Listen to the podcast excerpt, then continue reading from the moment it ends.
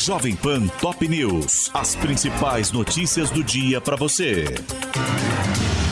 Olá, aqui é Paulo Edson Fiore e estas são as principais notícias de hoje.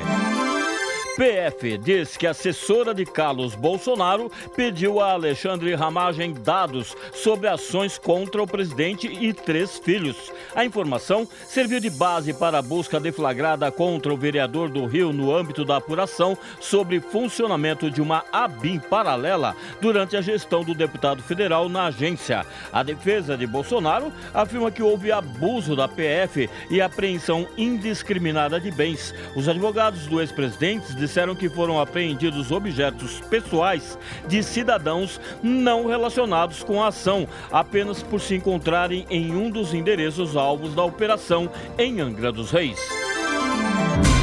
Contas públicas no primeiro ano de mandato de Lula têm rombo de 230 bilhões de reais. O valor, equivalente a 2,12% do PIB, ficou acima dos 228 bilhões previstos no orçamento de 2023 e representa o pior resultado desde 2020, auge da pandemia de Covid. Fernando Haddad disse que o déficit reflete a decisão do governo de quitar o calote herdado de Jair Bolsonaro Bolsonaro. O ministro da Fazenda afirma que praticamente a metade do rombo se explica pelo pagamento atrasado de precatórios, além de indenizações a estados e municípios pela redução do ICMS.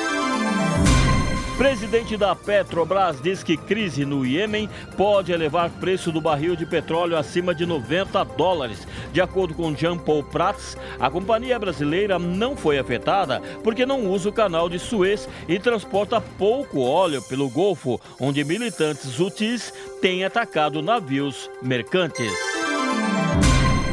MEC divulga hoje o resultado do SISU 2024. Os dados do programa, que neste ano terá uma única edição, serão divulgados à tarde na página do Ministério na internet e as matrículas terão de ser feitas entre 1 e 7 de fevereiro.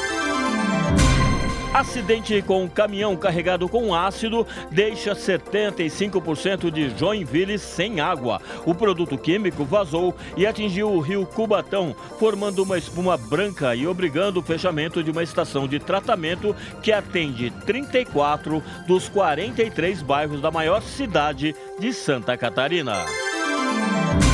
Estados Unidos retomam sanções contra a Venezuela após Suprema Corte de Caracas retirar direitos políticos de candidata da oposição. Washington deu até 13 de fevereiro para que organizações americanas encerrem as transações com a estatal de mineração de ouro venezuelana e avisou que não renovará o alívio ao setor de petróleo e gás. União Europeia pede auditoria em agência da ONU em Gaza. Um dos maiores doadores da organização, o bloco tem tomado decisões cautelosas após a demissão de 12 funcionários que atuavam no enclave por suposta participação no ataque de 7 de outubro em Israel. Javier Milei volta a reduzir mega decreto em busca de aprovação no Congresso. O presidente argentino retirou agora poderes delegados que lhe permitiriam definir unilateralmente as políticas fiscal e previdenciárias na Argentina por dois anos.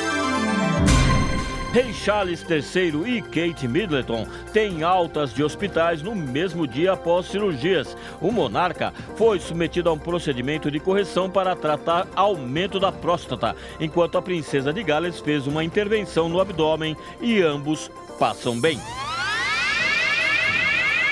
Pelo Campeonato Paulista, Corinthians e São Paulo fazem hoje o clássico na Neoquímica Arena. E no Carioca, o Botafogo pega a Portuguesa do Rio no estádio Newton Santos. Este é o podcast Jovem Pan Top News. Para mais informações, acesse jovempan.com.br. Jovem Pan Top News. As principais notícias do dia para você.